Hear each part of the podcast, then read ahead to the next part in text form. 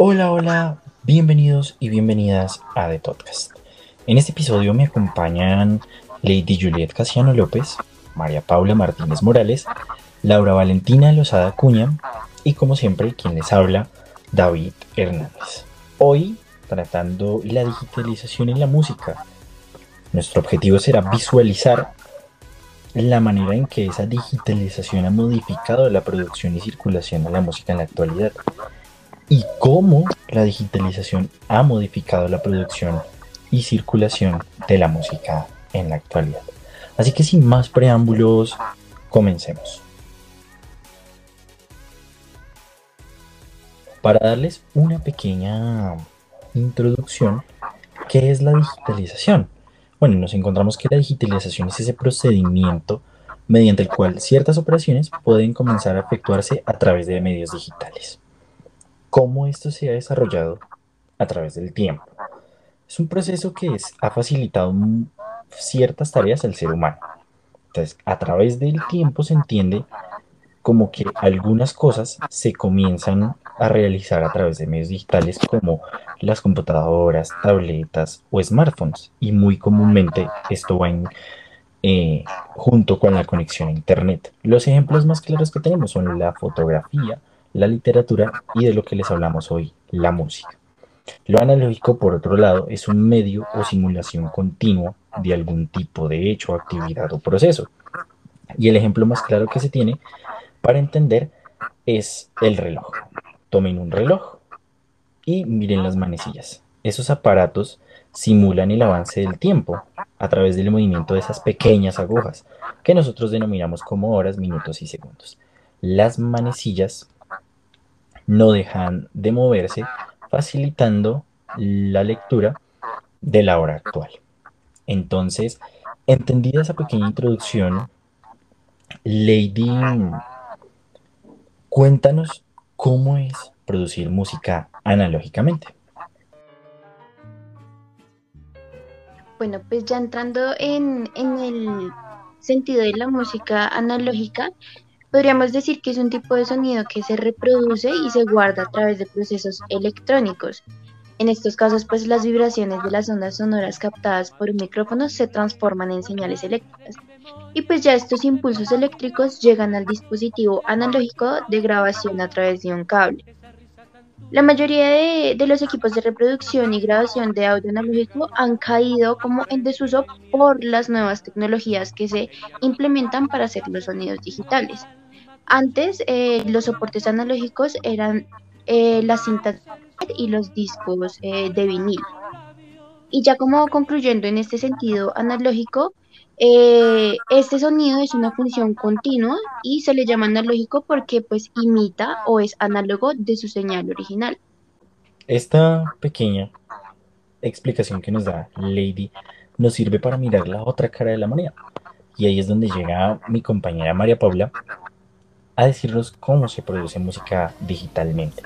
Así que cuéntanos un poco más, María Paula, cómo se da este proceso Claro que sí. Bueno, la música digital, en pocas palabras, es un método de representación del sonido en forma de valores numéricos, pues ya que está descomputarizada.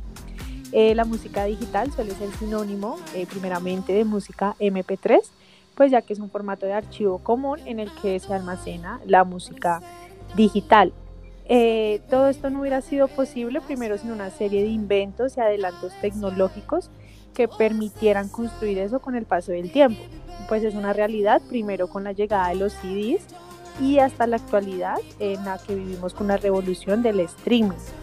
Entonces es que el hecho de grabar y reproducir en formato digital abría la puerta a la reproducción musical de alta calidad. Atrás quedaban los ruidos de fondo, como lo, que nos decía mi compañera Lady, las frecuencias perdidas y muchas de las limitaciones de tiempo de reproducción. Entonces, el cambio de la digitalización de la música va más allá de un simple cambio en el formato y en la forma en cómo se maneja esta información. Así que el debate es como qué método ofrece una mayor fidelidad y calidez en el sonido. Entonces, creo que mi compañera Laura nos puede ayudar en eso. Una vez que Pau nos aclaró todo este tema de lo que era reproducir música de manera digital, voy a hablar como de ese versus entre lo digital y lo analógico Para llegar a la definición de música digital es importante primero que ustedes conozcan el significado de las dos palabras que abarcan esta expresión.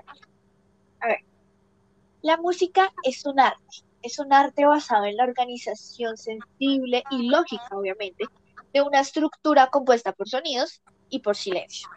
Los sistemas digitales aprovechan la lógica de dos estados que se representan a través de dos escalas de tensión eléctrica que se sustituyen por un código donde solo hay espacio para los ceros y para los unos. El punto de estos dispositivos es de la posibilidad de gozar de un sonido de gran calidad, carente de cualquier tipo de ruido, con una total limpieza, nitidez, es decir, permiten disfrutar la música en cuestión de la mejor manera en la que se pueda escuchar. De esta manera, el dueño de uno de esos dispositivos de música digital tiene la oportunidad de disfrutar una extensa biblioteca con sus canciones favoritas. No sé si ustedes sabían, pero un gran ejemplo puede ser es que en tan solo 60 gigabytes se puede guardar en torno a mil composiciones. Esto, nada más con esto, ya todo se explica, todo se explica por qué el éxito de este tipo de música y de los diversos reproductores de la misma. Bueno, al respecto es importante también resaltar que antes del surgimiento de la música digital, los sonidos eran representados en forma mecánica o magnética. Eh, bueno, esto equivale a las señales digitales de hoy. Dichas grabaciones presentes en los discos de vinilo, en las cintas de cassette. Yo creo que alguna vez, no sé, en la casa le llegamos a ver alguna a la abuelita o, a la mamá inclusive, de pronto guardadas, que eran esas cintas antiguas que tienen esa característica de ser analógicas. Claro, por supuesto. yo creo que más de uno lo vimos, ¿no? Una cinta de esas ahí en la casa que ni sabíamos cómo reproducirla. Muy, muy como acorde a su tiempo, ¿no? Sí. Vale, entonces, teniendo en cuenta todo esto que, nos dices, ¿cuáles son las conclusiones de, de este versus, de este uno a uno? Bueno, pues por conclusión yo les puedo dar como las ventajas, que la conclusión más grande es que este tipo de música digitalizada nos da una ventaja grandísima como la durabilidad, la reproducción. Eh, antes tiene también sus ventajas que son muy grandes a comparación de, de lo análogo, ¿no? Porque pues también el consumo musical, obviamente en digital aumenta demasiado y pues para ninguno de nosotros es un secreto que Internet ha cambiado totalmente el comercio, la educación, el gobierno y entre otras cosas de las cuales ha como mutado y se ha transformado al paso del tiempo. Por supuesto. Bueno, entonces yo creo que esto eh, se llega a concluir que la digitalización en la música ha tenido un impacto positivo, ya que ahora se facilita mucho grabar, ¿no? Y ofrece elementos de calidad para crear piezas que tengan las características de ser obras, esas obras tan grandes que marquen un antes y un después. Y el papel que juega en contra es quizá esa manera instantánea de, de hacer la música. No quiero que se malentienda esto, ¿no? Más bien yo creo que hay artistas que aún impregnan como esa, esa magia en sus, en sus obras, en sus discos. Pero digamos que sí ha modificado muchísimas cosas. Hoy el problema es que no estemos conectados a, internet para poder escuchar una canción, por ejemplo, en YouTube o en, o en Deezer o en Spotify, a menos que uno pague una suscripción, ¿no? Si se tiene que decir algo es que la digitalización es algo bueno, es un proceso que ha sido bueno porque ha facilitado muchísimas cosas, pero hay que empezar a darle un buen uso.